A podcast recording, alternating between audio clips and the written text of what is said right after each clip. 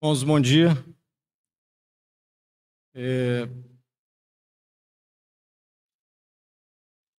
Muito do que eu pretendo falar aqui tem uma conexão com o que o irmão Mateus nos trouxe nas duas primeiras sessões né, do, do compartilhar dele né, da, nos três últimos domingos. É, mas então não é. A gente não combinou nada, né? Ele do que ele ia falar, nem do que eu ia falar. Eu já estou trabalhado nesse esboço.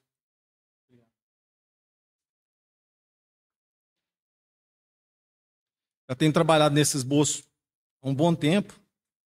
É, e aí, entrando nesse capítulo 16, que a gente esperava, eu acho que no final do ano passado, a gente conversando, a gente ia passar assim, rapidamente por Romanos 16, achando, nós achamos que não tinha muito que se explorar de Romanos 16, né? Nós já estamos, acho que quase um ano em Romanos 16. Mas, então, o que eu vou falar, é, eu espero que seja um complemento né, ao que o Mateus trouxe, né, um suplemento, não sei qual seria a melhor palavra, né? Mas não uma repetição. É, só posicionar aqui melhor. Então, Romanos 16.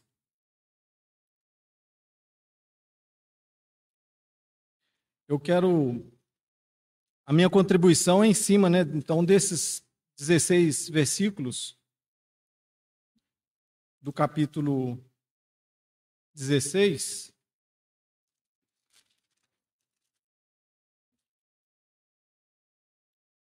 Que é, essa relação aí de recomendações e saudações do apóstolo Paulo. E há pouco tempo eu falo de muito serviço, né? Tem muito a ver com serviço. E há algum tempo atrás, né, no, no momento do Partido do Pão aqui, eu falei sobre a unidade do corpo. Não sei se os irmãos lembram. Lembrando quanto que é importante nós sabermos discernir o nosso papel na, na comunidade, né, no, na igreja, e que qualquer divisão não é saudável. É, em João capítulo 17, versículo 23, o Senhor Jesus ele, ele diz né, lá que o mundo conhecerá que Jesus é o Cristo quando a igreja estiver aperfeiçoada na unidade. Então, o desejo do Senhor é que nós estejamos em unidade. Então, o, Mateus também tocou nesse ponto, né, no, no compartilhar dele também falou dessa, dessa figura ali do que está em 1 Coríntios 11, né, do, do, sobre o discernir o corpo. Mas então vou, vou ter, reforçar alguns detalhes com relação a isso aí também. Né? Nós precisamos entender que para um corpo funcionar bem, né, cada parte precisa exercer um serviço ou uma função, né? não em prol de si mesmo, mas em função do corpo. Né? Desde o menor órgão, a menor célula, até o maior órgão. É, cada um é, desses, é, dessas partes precisa é, executar uma função não para si mesmo, mas para o corpo. Né?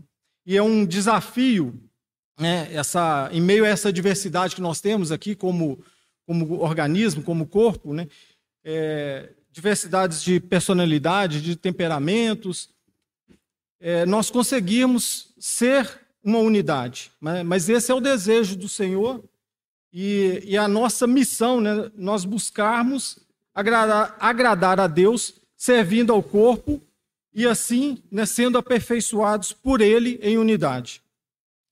Lá em Efésios, no capítulo 4, no versículo 1, Paulo ele usa a expressão andar de modo digno. Os irmãos lembram lá, né?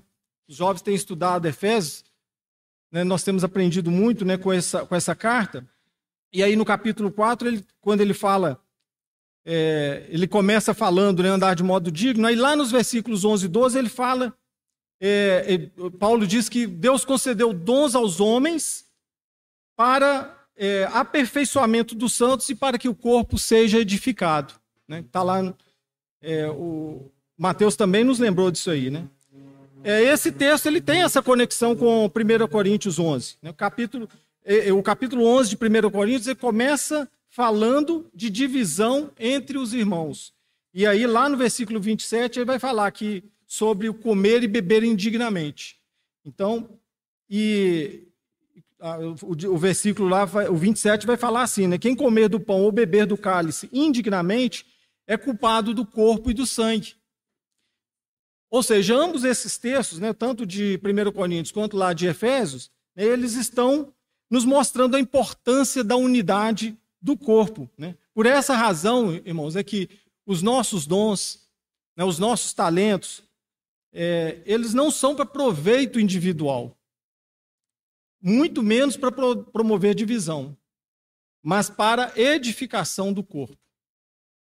Então, o meu encargo, irmãos, é, é encorajar né, aqueles irmãos que ainda não servem, né, de, de maneira alguma, a buscar entender a bênção que é servir e também encorajar aqueles que já servem né, a fazê-lo com mais excelência ainda. Né, e para isso né, nós vamos usar como, como base esse capítulo 16 da carta aos Romanos. Amém? Vamos orar mais uma vez. Senhor, nós sabemos, ó Deus, da nossa incapacidade, ó Deus, da nossa dificuldade ao falar em público, ó Deus, ao tentar transmitir algo. Ó Deus, mas o Senhor é poderoso, é o Senhor quem nos capacita e nós queremos também declarar a nossa dependência do Espírito Santo do Senhor, para que possa agir agora, Senhor Deus, em nós e através de nós, Senhor Deus, para que o Senhor fale profundamente aos nossos corações, Senhor Deus, e que essa palavra ela possa de fato ser poderosa na vida, ó Deus, dessa comunidade, Senhor. Nós oramos em nome do Senhor Jesus. Mas então aqui o capítulo 16, ele começa nos no, dois primeiros versículos, já com a quebra de paradigma. Né? O Pablo, é, quando falou alguma coisa de, é, desse texto, ele, ele citou essa, essa palavra, né? paradigma, quebra de paradigma. Né? Mas por que, que tem uma, uma quebra aqui de, de paradigma? É, porque, primeiro, que Paulo, é, esse paradigma também é uma quebra de um, de um estigma, né, de que o cristianismo ou, prega o, o, machismo, ou de que os cristãos são, são machistas. Né? É, Paulo já começa mencionando uma mulher, Febe. É, vamos ler aqui, né? Recomendo à nossa irmã Febe, que está servindo a igreja de Sencreia, para que a recebais no Senhor, como convém nos santos, aos santos, e a ajudeis em tudo que de vós vier a precisar, porque tem sido protetora de muitos e de mim, inclusive. Eu, então essa nós podemos entender, né, que o serviço dessa irmã de Febe, ela extrapolava né, ali o, as reuniões, né? ia, ia além do âmbito das reuniões. Essa, e ela também se tornou uma missionária, né? que aqui Paulo está recomendando ela aos romanos, né? então ela provavelmente sairia de Sencreia iria para Roma. Então essa irmã é, com certeza, ela prestou um grande serviço ali para aquela comunidade, para aqueles irmãos. E eu, eu, aí é só uma conjectura né, é minha. Eu tenho a impressão que Febe é, inclusive, a portadora dessa carta. Né? Ele está encomendando os irmãos Febe, e parece então que é Febe que está levando essa carta para os romanos. É só uma conjectura, né? É, um, e aí um, um, detalhe aqui com relação à FEB, né, que a palavra usada aqui, é, aqui na minha versão, está fala assim, né, no versículo 1, está servindo a igreja em Cristo. Tem tradução bíblica que fala que ela é, é diaconisa na igreja. Na, na, diaconisa na igreja em Sencreia. E porque a palavra aqui usada no original, de fato, é a palavra que nós traduzimos como diáconos. É, e tem outro, na, na, no Novo Testamento, nós temos pelo menos cinco palavras para descrever a palavra servo, que é utiliza. Cada uma tem um, um, significado, uma aplicação diferente. Mas aqui Paulo usa essa que é a, é a mesma aplicada em 1 Timóteo, no capítulo 3, né, lá no versículo 8, quando começa a falar das atribuições do diácono, né, da qualificação do diácono. O fato é que ah, o serviço de Febe ele foi muito importante, irmãos, que ele chamou a atenção de Paulo. Né? Tem uma irmã servindo no nosso meio, eu sei o nome dela, eu sei o valor que essa irmã tem e eu tenho notado essa irmã. Ainda que tenha sido mais simples do serviço que essa irmã tenha realizado, né, mas Paulo, né, mesmo sendo Paulo, né, que ele, com tantas preocupações, com tanto encargo para o serviço para a igreja, ele teve a capacidade de perceber né, e valorizar essa irmã. Aí no, no versículo 3 na, e no 4, né, também nós temos outra quebra de paradigma aqui, porque é citado Priscila e Áquila. Vamos ler aqui, né? Saudai Priscila e Áquila, meus cooperadores em Cristo Jesus, os quais, pela minha vida, arriscaram a sua própria cabeça, e isto lhes, agra... isto lhes agradeço, não somente eu, mas todas as igrejas dos gentios. A quebra de paradigma aqui, porque é citado o nome da mulher antes do nome do homem. Antes do nome do homem. Ficou meio cacofônico, né? mas é isso mesmo. É... O fato é que o serviço mencionado aqui é o de cooperação, também não vou entrar nesse detalhe de cooperação, porque o Mateus muito bem né, trouxe para nós. Mas a, o serviço de Priscila e Áquila, ele, ele foi, foi muito amplo. É, lá, em, lá em Atos, né, é, capítulo 18, é mencionado que após Paulo ter é, conhecido Priscila e Áquila, ele foi morar com eles. Eles abrigaram Paulo, porque eles tinham o mesmo ofício. Os irmãos depois quiserem confirmar lá né, em Atos 18, eles fabricavam tendas. Era o mesmo ofício de Paulo. E, e com essa também essa comum esse comum chamamento né, para o reino do Senhor, é, eles aproveitaram todas as, essas peculiaridades e e trabalharam juntos, e Paulo foi é, hospedado por eles.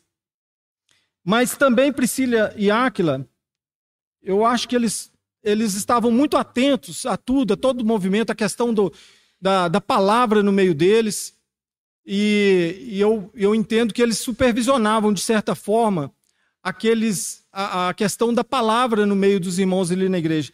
Tanto que quando é, Apolo ele, ele que pregava a respeito de Cristo, né? Está lá também nesse, nesse texto, né?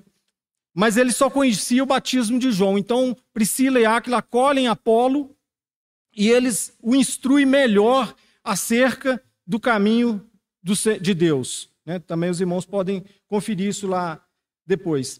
É, e outro mérito de Priscila e Áquila é o fato de deles terem arriscado a sua própria cabeça, como diz aqui no, no versículo 4, né?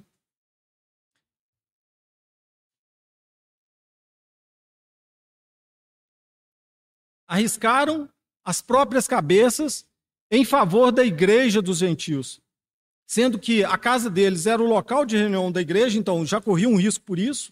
Né? E naquela época, né, irmãos, quem, quem já viu alguma coisa sobre a história lá do. Não somente da igreja, né, mas história da, da, daquelas épocas lá, da, no início da igreja primitiva, é, Desculpa, tá, irmão? Início da igreja primitiva, já. Tô, tô bom na redundância também, né? É, no início da igreja, né, da caminhada da igreja, é, só estava disposto a correr né, o risco de ser testemunha a pessoa que tinha absoluta certeza daquilo que ela cria. Por quê? A testemunha falsa, ela corria risco de morte, ela, a sentença para ela seria morte. Então, esses primeiros cristãos, eles, é, eles se, eles creram de uma forma tão, tão firme e, e confiaram no Senhor e, arris, e arriscavam suas vidas, porque falar, né, de Cristo, testemunhar de Cristo, testemunhar que Cristo é, é Deus, de que Cristo morreu, de que Ele ressuscitou, isso era colocar em risco a própria vida. Quem testemunhava isso estava correndo o risco de morte. Depois nós, nós também podemos falar um pouco a respeito disso aí, né, na hora que a gente, quando a gente mencionar outros irmãos aqui. Mas é, aí depois, no, na sequência aqui, nós temos a questão dos outros irmãos né, e os seus serviços prestados, que Paulo está aqui honrando, né? Está tá trazendo essas saudações. No versículo 5 fala de Epeneto. Saudai igualmente a igreja que se reúne na casa deles, aí ainda é uma continuação né, do, do versículo 4. Saudai meu querido Epeneto, primícias da Ásia de Cristo, para Cristo. É, pelo que eu pude pesquisar, Epeneto foi, foi a primeira pessoa da Ásia que aceitou a Cristo, que reconheceu a Cristo como Senhor e Salvador, né, que foi salvo. Primeiro convertido a Cristo. E certamente, né, por ter sido ele o primeiro, ele ajudou muito ali o trabalho missionário de Paulo. No versículo 6, fala de Maria. Saudai Maria, que muito trabalhou por vós nós não sabemos se essa Maria aqui, não achei nenhuma referência, se é as, uma das Marias que é citada lá nos Evangelhos, que é citada em Atos, eu não sei. Mas o fato é que essa Maria citada aqui, ela trabalhou muito e Paulo reconheceu isso. Já no, no versículo 7, está falando de Andrônito e Júnias. Saudai Andrônico, ou And, é, ou Andrônito, parece que tem uma diferença de algumas traduções também, né? E Júnias, meus parentes e companheiros de prisão, os quais são notáveis entre os apóstolos, estavam em Cristo antes de mim. Companheiros de prisão. Então, é, com, essa, o companheirismo, ele é algo que é muito abençoador. E, e é um serviço muito é, importante, muito especial né, no, no, no, nosso serviço. E Paulo aqui então está lembrando de Andrônito e de Júnias, ou Andrônico e Júnias, por, por eles terem sido companheiros dele na prisão. E também um detalhe aqui, que eles eram notáveis, não somente Paulo, mas os outros apóstolos também viam os serviços desses irmãos. No versículo 8 está falando de amplias ou ampliato, também conforme a tradução, né?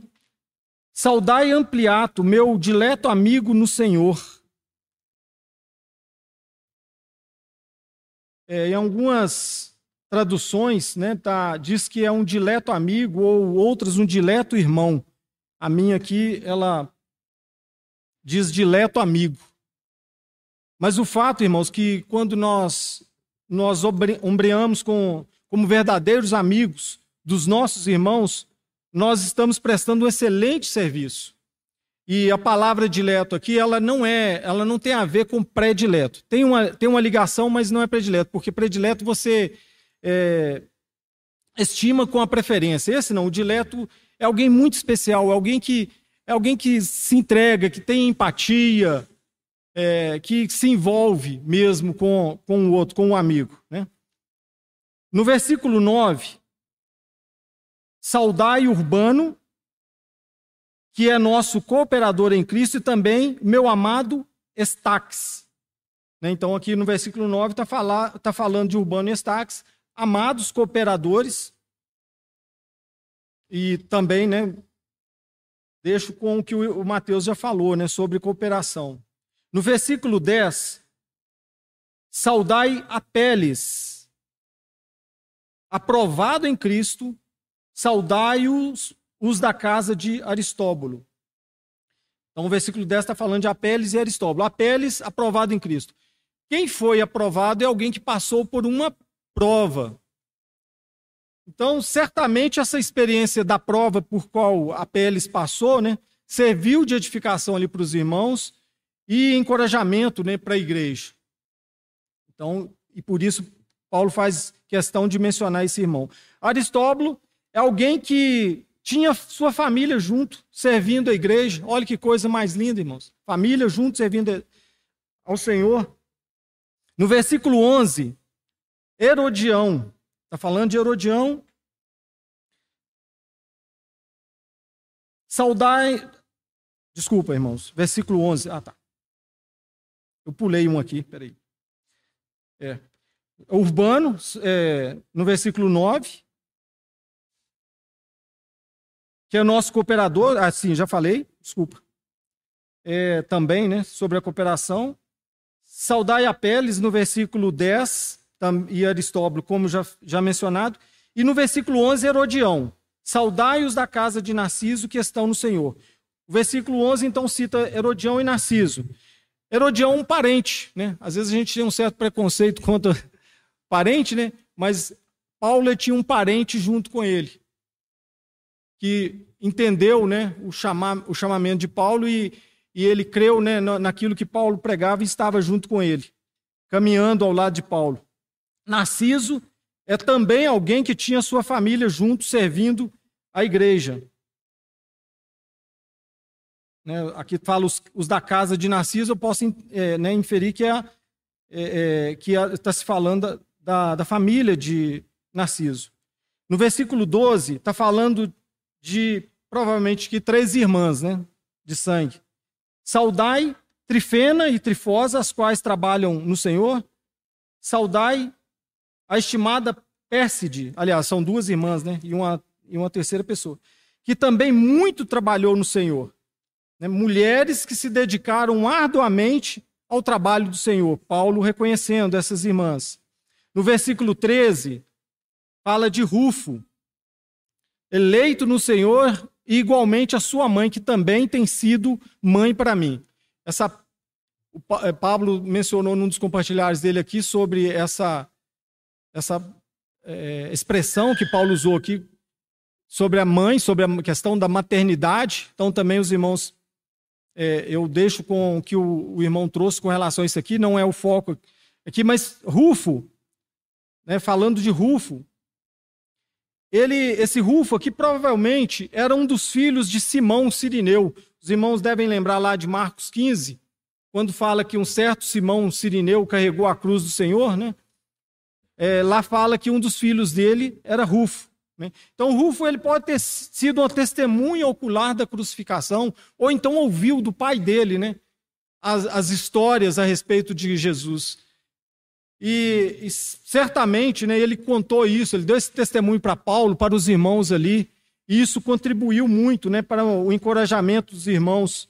E mesmo ele sabendo de todos os riscos que envolvia, ele vendo ou sabendo da crucificação de Jesus, da perseguição ali aos, aos discípulos, ele ainda se manteve firme na fé, né? E estava ali servindo a igreja. E isso impressionou Paulo. No versículo 14, Está falando de Ancícrito, Flegonte, Hermes, Pátrobas e Hermas. Provavelmente me membros de uma mesma família, né? Aqui, 14.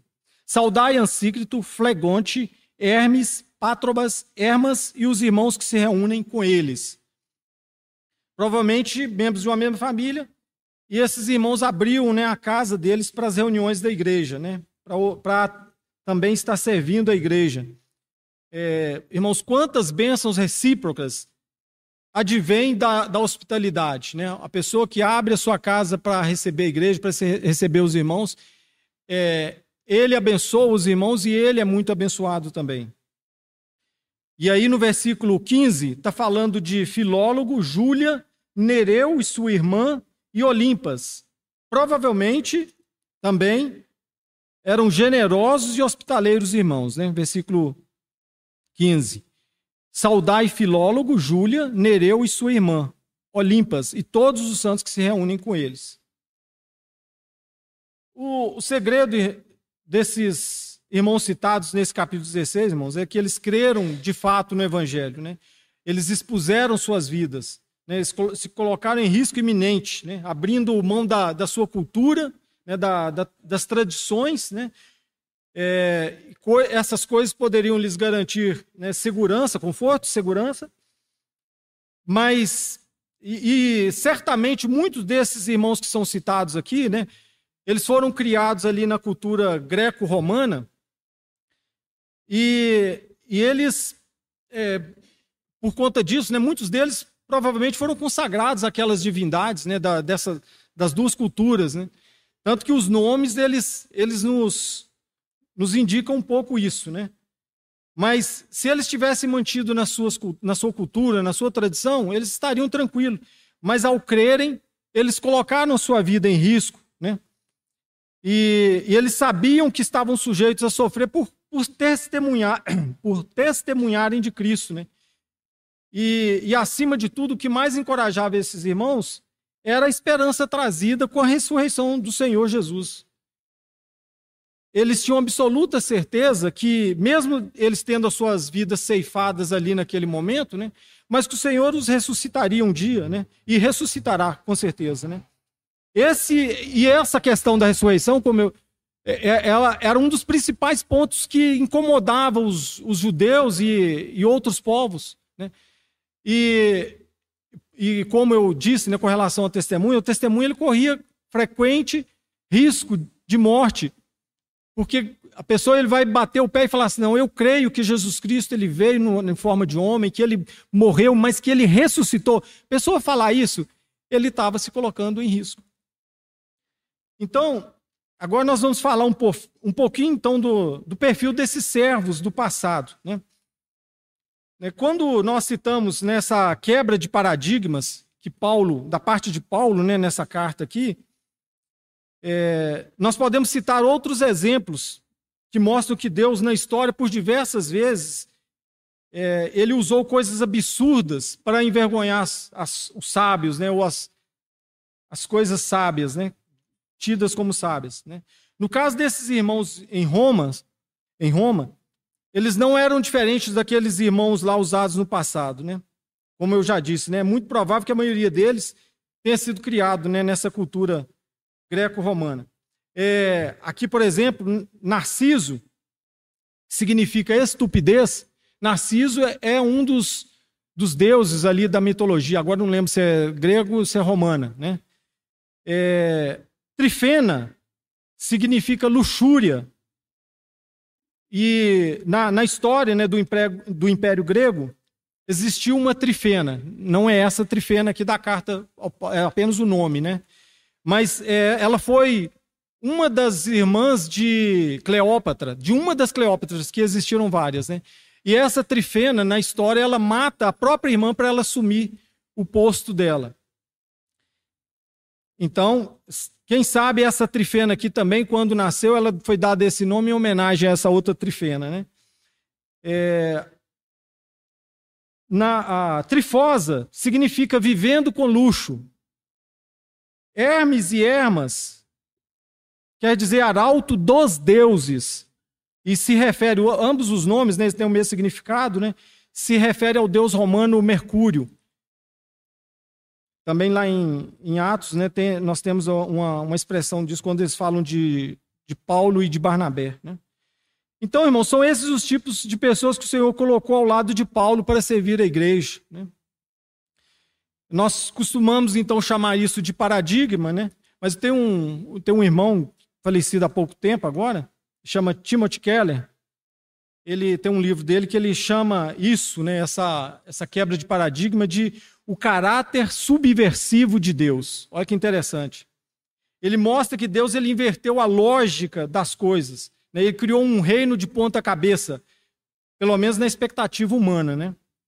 Ele usou homens e mulheres que ninguém queria, pessoas a quem todos desprezavam. A tradição terrena era de que o mais velho herdasse os bens do pai, mas Deus escolheu o mais novo. Né? Como exemplo, nós temos Abel ao invés de Caim, Isaac ao invés de Ismael, é, Jacó ao invés de Esaú, Moisés ao invés de Arão. Então, né, a, a, continuando, né, a, tra, a tradição terrena valoriza as mulheres bonitas e férteis. Mas o Senhor usou Sara, já idosa, ao invés de Agar. O Senhor usou a bela, é, usou Lia, que não era atraente, em vez de usar a Raquel, que era bela, usou Ana, a mãe de Sansão, que eram mulheres estéreis. Diversos exemplos, né, irmãos? Tem mais, Deus usou Tamar, que enganou o sogro e teve relações com ele. Usou Raabe, uma prostituta. O Senhor usou Ruth, que era uma estrangeira, pagã, Usou Batseba, que era esposa de outro homem, e adulterou com Davi. Deus usou pessoas, irmãos, que aos olhos culturais eram moralmente, irracionalmente, socialmente marginais. Portanto, irmão, não importa o seu nome, seu sobrenome, seu passado, sua origem. Caso você se disponha, irmão, o Senhor ele irá te usar a serviço do seu reino. E você será uma bênção na, na vida de pessoas e na igreja. Principalmente na igreja, irmãos. Eu vou falar um pouquinho aqui sobre o serviço na nossa Assembleia, né? Então, é...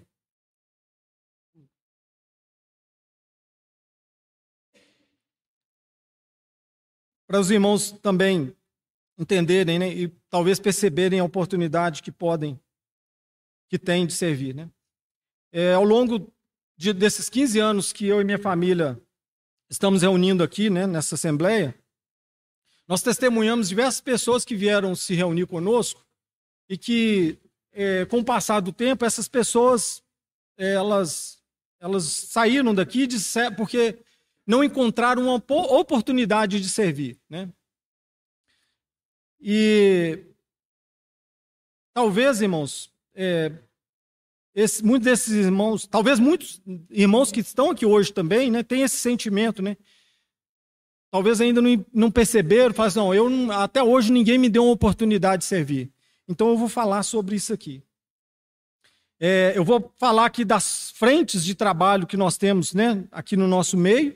Né, é, um, é um portfólio prático, não é formal, né, porque nós não trabalhamos com a, a, o sistema, as tendências denominacionais aí, né, né, divisões em ministérios, em departamentos, né, mas os diversos serviços nós temos aqui, né? Supervisão e liderança, pastoreio, é, Ministério da Palavra, aconselhamento. Nós temos a parte de assistência social, que é, é, é uma atribuição ali mais é, a, indicada para os diáconos, né, para a diaconia. É, temos o, ensino, nós temos visitação, nós temos música. Nós temos irmãos que são companheiros, né? Eu citei né, a questão de dos companheiros, né, né, do companheirismo lá atrás, né, nós temos irmãos que têm essa, esse encargo né, de serem companheiros, de, de acompanhar irmãos, leva o irmão para o hospital, leva, fica, é, faz companhia para o irmão em casa enfermo. Né? Então nós temos esses irmãos, nós temos irmãos que são, que por ter, não terem um tempo por conta de suas inúmeras atribuições, mas são irmãos que se dedicam à oração, que lembram de orar pela Assembleia, lembram de orar pelos outros irmãos individualmente, né? É, nós temos irmãos que nos servem de forma logística, né? Com seus carros, é, com a sua com a, a, é, força né, do braço, é, quando tem, tem alguma coisa que precisa, né? Essa movimentação. Né? Temos irmãos que são que têm um encargo para evangelismo e missões Serviços esses, esses que nem sempre visam a igreja local, né, mas visa essa igreja universal do nosso Senhor. Né? Temos a parte de representação é, legal, né, que nós temos aqui uma, uma associação criada com o CNPJ para nos representar diante do governo. Né? Então, nós temos irmãos que servem nesse, nesse serviço, né? É, tem irmãos que servem na contadoria ou na, nas finanças, né, que controlam essa parte. Irmãos que, que, que é, é, fazem né, a conferência ali do, dos gastos né, para aprovar ou não aprovar né, o, o, relatório financeiro. Então, nós temos irmãos é, que servem né, nessa, nessa parte. Esses irmãos são é, reconhecidos, eles têm o nome deles arrolados numa ata, está lá no cartório, mas é, o, o, os demais serviços nossos, nós não temos uma relação de membros, uma, onde, ah, esse irmão que faz isso, nós não temos isso. Os, esses serviços, irmãos, é, geralmente né, a, a, demanda surge, e, e, e os, aqueles irmãos que estão atentos, né, é, ele tendo o encargo para é, fazer aquele serviço, ele se apresenta. Né?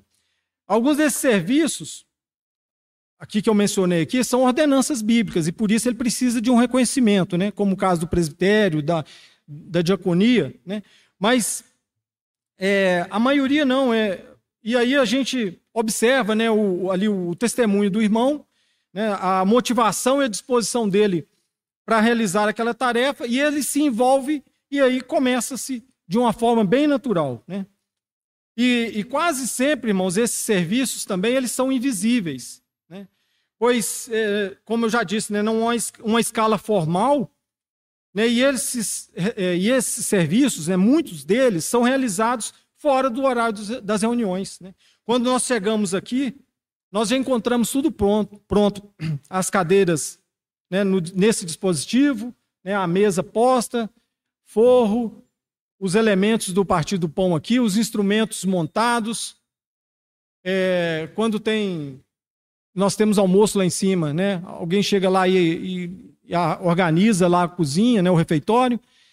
Então, esses serviços às vezes são feitos em momentos extra reuniões e às vezes a gente nem tem noção de quem fez. É provável que tenha aqui alguém que não saiba quem que é o irmão que chega mais cedo aqui, que abre esse local, que organiza as cadeiras. É provável que tenha alguém que não saiba, né? Então eu, eu aconselho é, a quem acha que não tem a oportunidade de servir, né? Encontre um desses irmãos, né? Converse com ele, pergunte para ele como foi a forma que ele se envolveu nesse serviço e como que, que foi lhe dada a oportunidade. Né? É, certamente nenhum desses irmãos ficaram sentados né, no banco esperando essa oportunidade surgir. Né? Desenvolveram né, com a comunidade, né, com, com os irmãos e começaram a servir. E eu vou falar então agora sobre os desafios de servir. Não é fácil. Tem um irmão ele se chama Warren Warsby. Ele é um pastor batista e conferencista lá americano. E ele tem uma frase dele muito interessante que ele diz assim que o serviço cristão implica invadir um campo de batalha, não um jardim. É, então, o primeiro desafio que tem quem serve é de conviver com críticas e oposição. Né? Tem um, eu li um relato do num, num, outro livro, não é dele, né, de, é de CS, sobre C.S. Lewis. O livro não é dele, é de outro irmão, mas ele cita né, esse episódio com C.S. Lewis. Que logo após ele ter se convertido, ele frequentando ali as reuniões, ele ficava incomodado com um dos irmãos que tocava no louvor, porque o irmão era meio desafinado, não sei se ao tocar um instrumento, se ao cantar, né? E aquilo incomodava muito ele. Mas Aí um dia o Senhor falou o coração dele e ele mostrou para C.S. Lewis quem ele, quem ele era. E ele se viu totalmente indigno de nem sequer limpar as botas daquele irmão. Isso fez toda a diferença para C.S. Lewis. Né? Então, é, irmãos, certamente né, nós vamos enfrentar situações parecidas no nosso meio. Né? Aqueles que têm um ouvido mais aguçados, né? É, provavelmente nós temos irmãos que têm o, o, ouvido absoluto aqui no nosso meio, né? Eles vão ouvir um, talvez em algum momento um desafino, né? Algum instrumento que entrou fora do lugar, uma voz que entrou fora do lugar, né? O, a, o volume um pouco acima do que o, a sensibilidade permite, mas é, então esses irmãos eles precisam exercer né, mais misericórdia, porque nós não temos aqui entre nós, né, músicos profissionais. Cada um desses irmãos que servem aqui, eles também precisam tocar as suas vidas, né? A sua, ter o seu trabalho secular para ganhar o, o, pão de cada dia deles. Né? E eles não são remunerados para esse serviço. Então, cada um dá manutenção no seu, servi no seu instrumento. Né? É... E eles também não dispõem de muito tempo para estarem juntos ensaiando. Né? Então, é um grande desafio para aqueles que servem né, conviver com as críticas e oposições. Né? É, e o problema de quem critica ou se opõe é que às vezes ele faz isso com muita dureza e sem misericórdia. Não importando se está ofendendo aquele que está servindo. Então, quem serve precisa ter muita paciência para não recuar. as críticas mal colocadas, muitas vezes, elas são maldosas e são grandes desestimuladores né, para aqueles que estão servindo. É fácil para quem não está envolvido ele criticar quem está servindo, chamar de dono, de panelinha, etc.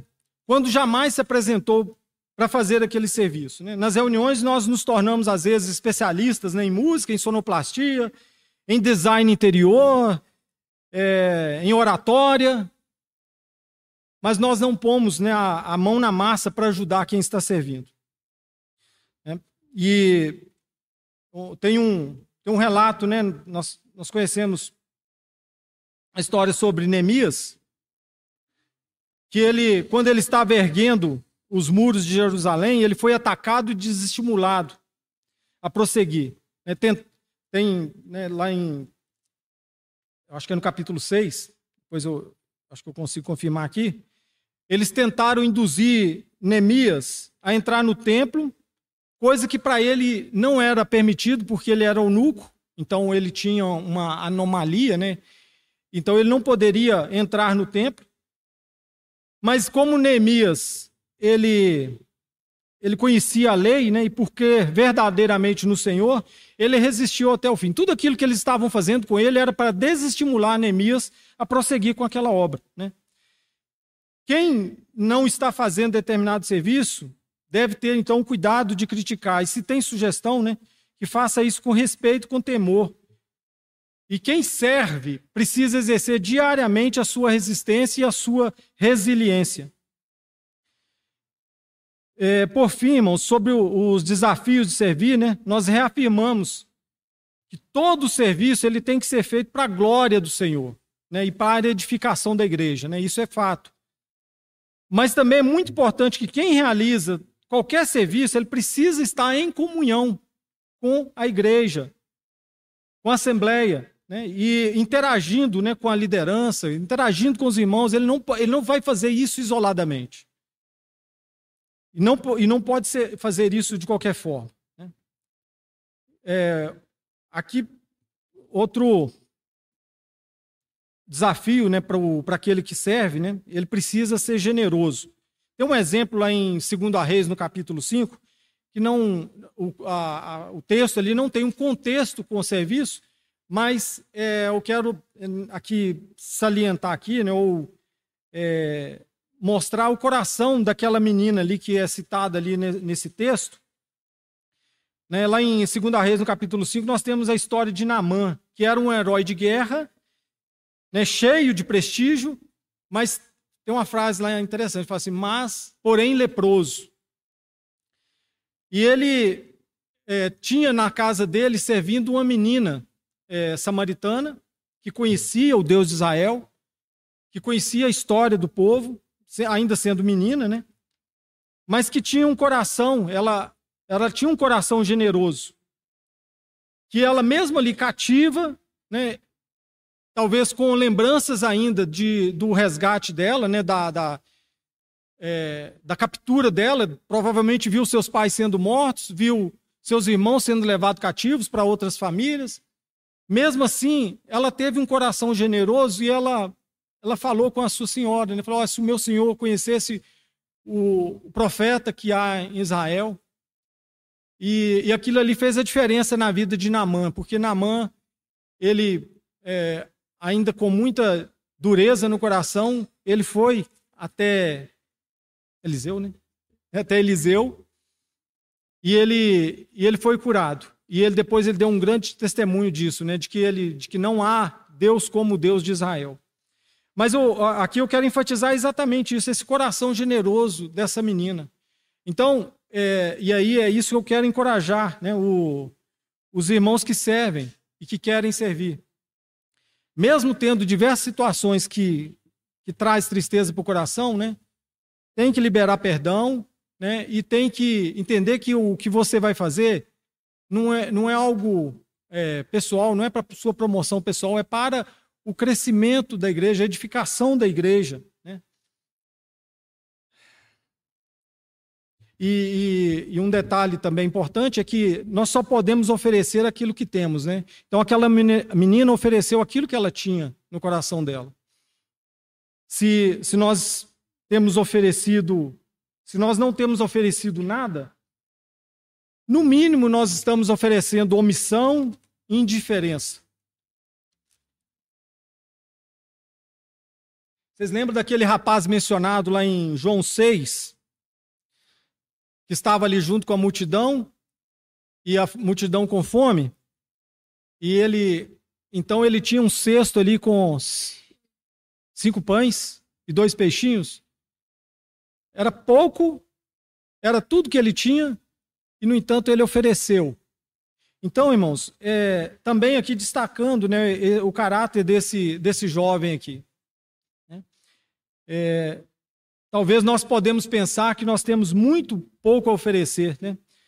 mas o Senhor ele pode transformar esse pouco que nós temos em uma grande bênção para a igreja. O servo ele precisa se fortalecer na palavra. Né? Lembrando novamente lá de Neemias, né? Ah, desculpa aí que eu falei seis, né? No capítulo 4, eu tinha anotado aqui. É no capítulo 4, né? Que há o relato da postura daqueles que estavam edificando os muros, né? Eles transportavam material e faziam o trabalho, com, com uma das mãos e com a outra, eles seguravam uma arma. Cada um dos, dos, dos construtores trazia na cintura uma espada enquanto trabalhava. A espada, irmãos, é uma figura da palavra. Então, ela precisa, a palavra precisa ser a arma de quem serve. Né? Ela é a resposta para todo ataque do inimigo. Quando conhecemos a palavra, nós sabemos dar a resposta para os nossos inimigos. Né? E, e assim, né, os reconstrutores, e assim como os reconstrutores do muro, dos muros, nós precisamos segurar essa espada. Né? Conhecer a, a palavra e saber aplicá-la não é uma obrigação apenas daqueles irmãos do ministério da palavra, né, daqueles que pregam o servo ele precisa se entregar por inteiro. Né? Aqueles irmãos que serviam a igreja primitiva, né, já falamos isso, né? É, eles deram suas vidas pela igreja, né, vivendo em função dos irmãos. E literalmente sendo mortos. Né? Muitos deles foram mortos naquela ocasião. Iniciou-se ali, naquele período ali, uma grande perseguição e muitos cristãos foram mortos, inclusive crucificados.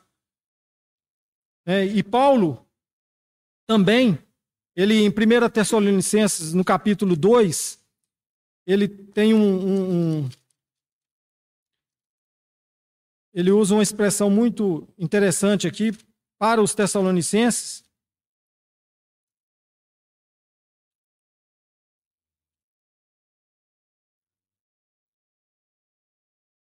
Assim, querendo querendo-vos muito, estávamos prontos a oferecer-vos não somente o Evangelho, mas igualmente a própria vida. Por isso que vos tornastes muitos amados de nós. É, o contexto está a partir do 7, né? Desculpa aí. Embora pudéssemos, como enviados de Cristo, exigir de vós a nossa manutenção, todavia nos tornamos carinhosos entre vós, qual ama que acaricia os próprios filhos?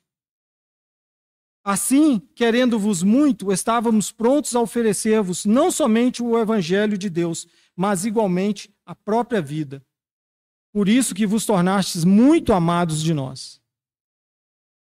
Então, Paulo está dizendo aqui que ele estava disposto a morrer por aqueles irmãos ali. E nós conhecemos a história né, de, de, Paulo. Né? Nós sabemos que daí ele sofreu muito e, e que ele morreu de fato, em virtude do evangelho que ele pregou.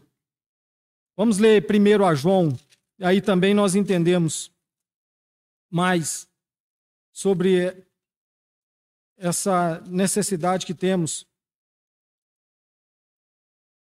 de entregar a nossa própria vida. Primeiro a João, esse texto também foi lembrado ontem na, na reunião dos jovens, né? Mas ele enquadra bem aqui ao que nós estamos dizendo, a partir do versículo 16 de, da carta, da primeira carta de João, no capítulo 3. Né? Nisto conhecemos o amor que Cristo deu a sua vida por nós e devemos dar a nossa vida pelos irmãos. Ora, aquele que possuir recursos deste mundo e vir a seu irmão padecer necessidade e fechar-lhe o seu coração, como pode permanecer nele o amor de Deus?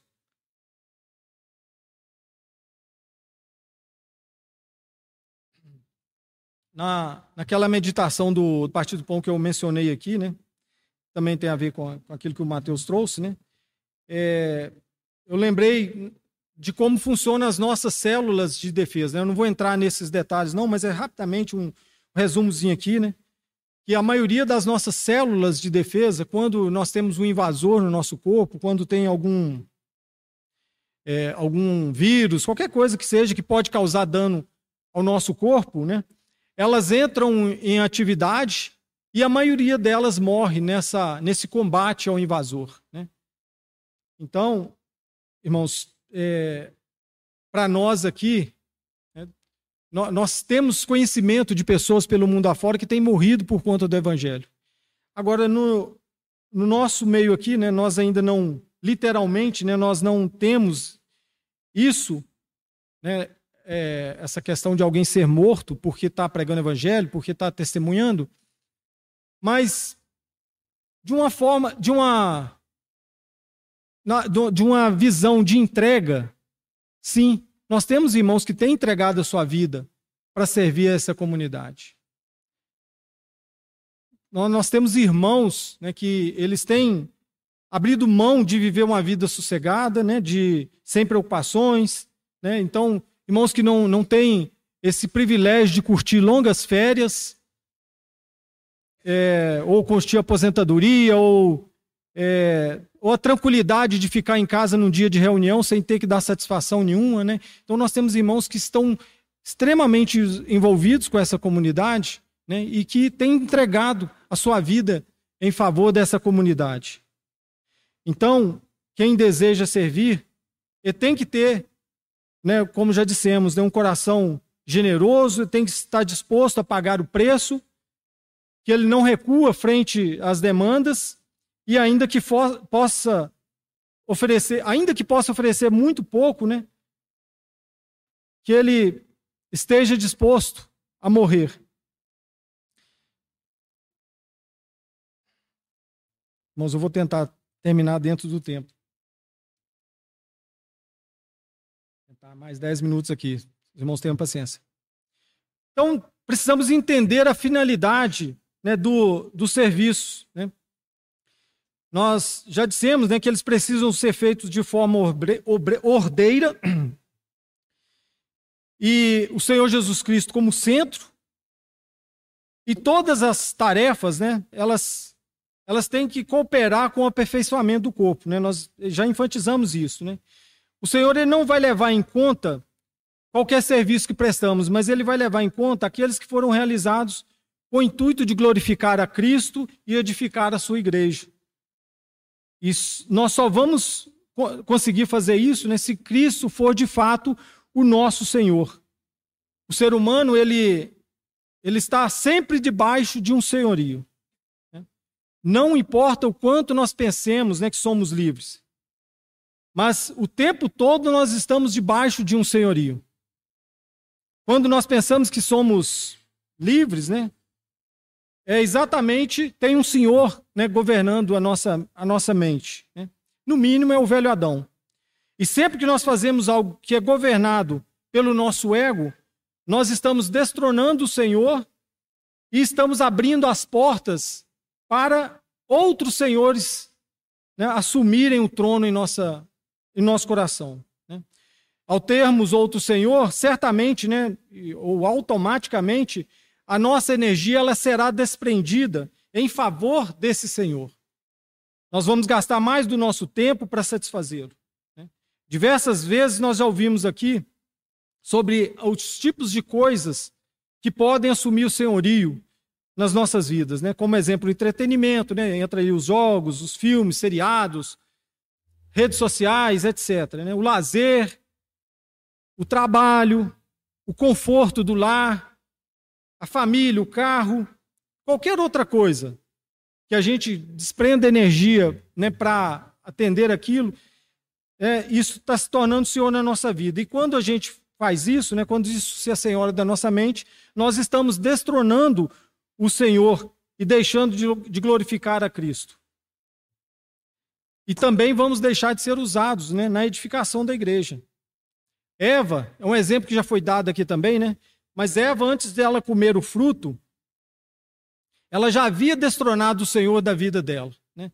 No, nos relatos ali de Gênesis 1 e 2, aparece a expressão Senhor Deus ou Jeová Deus, que quer dizer exatamente isso, né? Senhor Deus. Né? É, ali o, o, o, autor, né? Ele está dizendo que até então Deus ele era Deus, o Deus criador, onipotente, mas também era Senhor do ser humano. Só que no, no, relato ali, quando daquele diálogo com Eva e a serpente, de Eva com a serpente, a gente percebe que Eva já havia destronado o Senhor do seu coração. Porque quando ela vai falar do Senhor, ela não usa a palavra Senhor, ela, ela, ela usa apenas a palavra Deus, né, nas nossas traduções. E, e, a gente sabe o que, que aconteceu. Né? Então, irmãos, nós precisamos urgentemente aprender como servir melhor ao Senhor e à sua igreja. É importante, importantíssimo, né, que nós conheçamos mais a palavra que ele a palavra, porque é ela que nos dá os nutrientes capazes de nos fortalecer e não de, de, nos deixar desistir, né, face às intempéries. Precisamos aprender a respeitar aquele e honrar aqueles que nos servem, independente do serviço, nós precisamos aprender isso. Não se trata de idolatrar, idolatrar esses irmãos.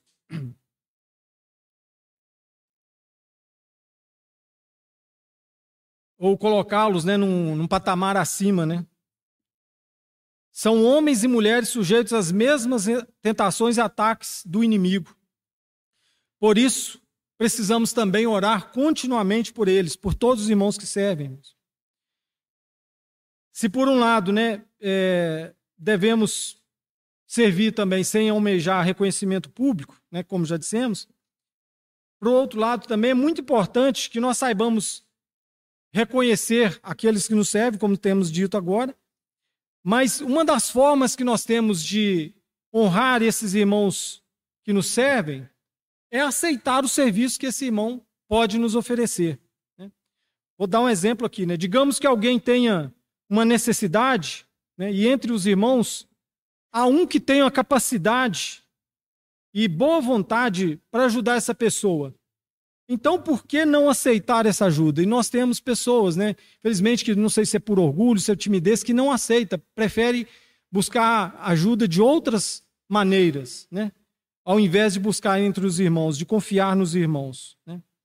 E o Senhor, então, ele criou né, o ser humano dependente. Né? Os seres humanos foram criados dependentes uns dos outros. Né? E isso tem um propósito. Né? Essa dependência ela é benéfica para o ser humano, em vários sentidos. Né? Quanto a esses benefícios, né, podemos citar é, sobre o servir, né, é, é, temos um dos benefícios é a lei da semeadura. Gálatas 6, rapidamente.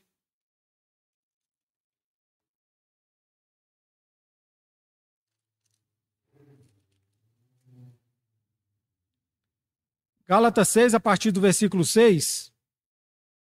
Mas. Okay? Mas aquele que está sendo instruído na palavra, faça participante de todas as coisas boas aquele que o instrui. Não vos enganeis, de Deus não se zomba, pois aquilo que o homem semear, isso também se fará. Porque o que semeia para a sua própria carne, da carne colherá corrupção, mas o que semeia para o espírito, do espírito colherá vida eterna. E não nos cansemos de fazer o bem, porque o seu tempo, a seu tempo ceifaremos e não desfaleceremos. Por isso, enquanto estivermos oportunidade, façamos o bem a todos, mas principalmente aos da família da fé. É, um outro benefício também, irmãos, também é uma coisa divina, né? É, é que aquele é o, é o físico emocional, né? Porque a, tanto a pessoa que pratica uma boa ação, quanto a pessoa que recebe aquela boa ação, e até quem presencia, né? Há tempo atrás alguém mandou um vídeo falando sobre isso aí, num, num dos nossos grupos aí, né? É, quando é, há esse ato de bondade, né, de, de uma boa ação, todas as pessoas envolvidas, é, o seu, o seu cérebro, né, ele descarrega no, no sangue, na corrente sanguínea, uma quantidade enorme de hormônios do prazer e do bem-estar. Né? Entre eles, nós temos a oxitocina, deixa eu ver se eu acho aqui, e a serotonina. São, tem vários outros, né? mas esses são os principais, né? que traz essa sensação de bem-estar, de coisa boa. Ao contrário também né, de quando nós temos uma, vemos uma cena ruim ou vemos uma notícia ruim, é, nós temos é, o nosso organismo descarrega adrenalina, outros hormônios que nos é, que são tóxicos para, os, para o nosso organismo, né? Mas então isso uh, não é uma coisa divina, irmãos, o que o Senhor fez, né? Quando a gente pratica algo de bom, a gente tem uma, no nosso corpo algo de bom, uma, um, um, um evento de muito bom acontece no nosso corpo, no corpo de quem presencia e daquele que é servido. Né? Nós já ouvimos né, inúmeras vezes também dizer que Deus ele é um Deus relacional. Né?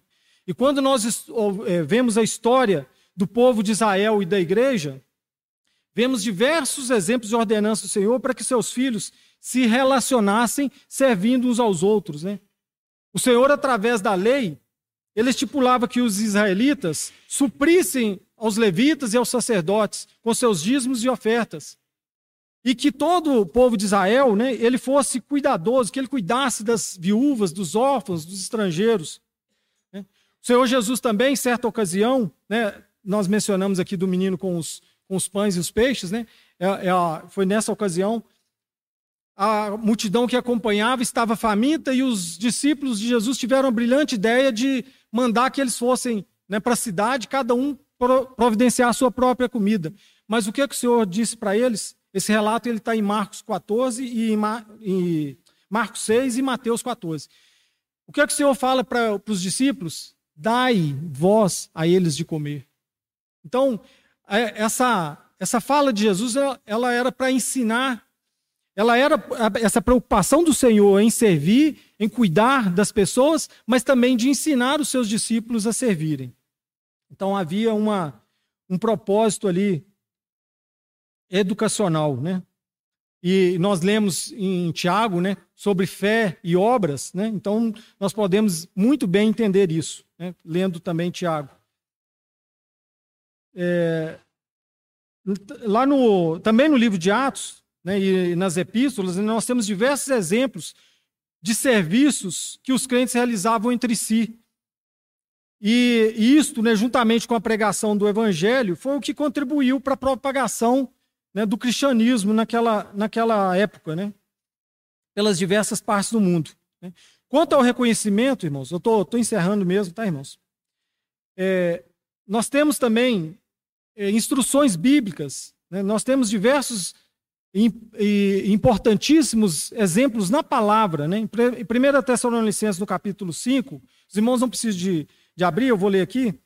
No capítulo 5, versículo 12 e 13, o Senhor nos fala através de Paulo o seguinte: E rogo-vos, irmãos, para que reconheçais os que trabalham entre vós e que presidem sobre vós no Senhor e vos admoestam, e que os tenhais em grande estima e amor, por causa de sua obra.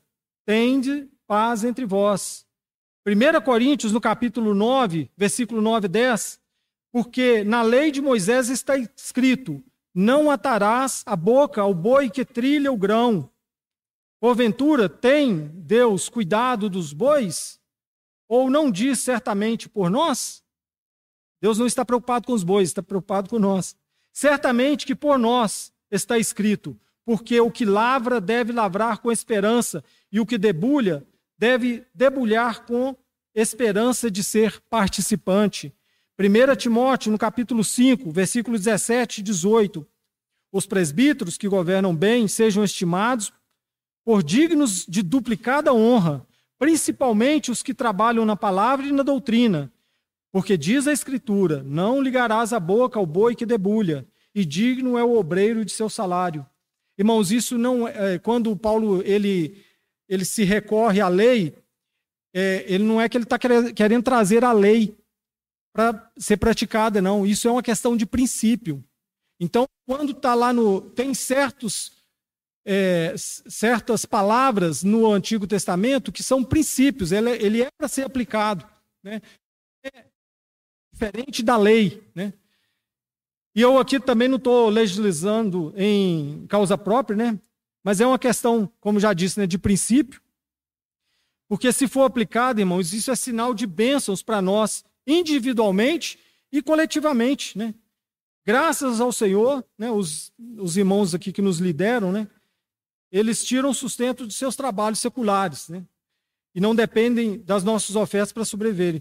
Mas nós temos um exercício a fazer, né, porque se nós não temos essa, talvez essa preocupação, né, mas nós podemos dar é, essa duplicada honra a esses irmãos, tendo, tendo eles né, em grande estima e amor, né, como o, a palavra também nos orienta. Né? E nós só vamos conseguir isso, irmãos, se nós estivermos em comunhão com esses irmãos, conhecendo a pessoa que eles realmente são, a limitação de cada um e até mesmo suas necessidades, né, que nem sempre são materiais. Por fim, irmãos, eu vou encerrar lembrando que a Bíblia, né, lá no início, ela narra que o homem, ele inicia a sua história servindo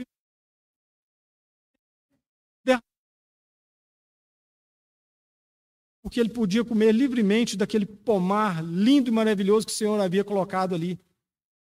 Só que depois do pecado, o homem teve que trabalhar, teve que enfrentar espinhos, abrolhos, derramar suor para ele levantar o sustento. Né? Nós podemos recorrer, se quiser, lá em Gênesis 2, né? Mas olha que bela história, irmãos, que nós temos né, aqui. Porque no final da Bíblia, lá no último capítulo, vai mostrar que haverá uma nova inversão. Vamos, vamos abrir lá, irmãos? Apocalipse 22.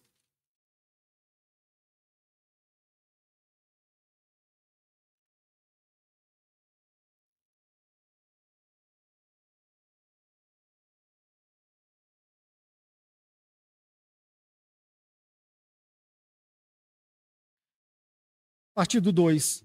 No meio da sua praça, de uma e outra margem do rio, está a árvore da vida, que produz doze frutos, dando seu fruto de mês em mês. E as folhas da árvore são para a cura dos povos. Nunca mais haverá qualquer maldição. Nela estará o trono de Deus e do Cordeiro, e os seus servos o servirão. Olha que bela história, irmãos. Nós a nossa trajetória como ser humano começa servindo sem derramar suor, depois nós temos que enfrentar todas essas maldições aí, para nós termos que levantar o, o sustento, e no final da história, tudo isso é quebrado. E agora o próprio Senhor, ele vai nos alimentar, assim como ele alimentava lá no jardim. E nós não, vamos ter, nós não teremos que derramar suor, nós vamos servir sem ter que derramar suor sem ter que enfrentar espinhos.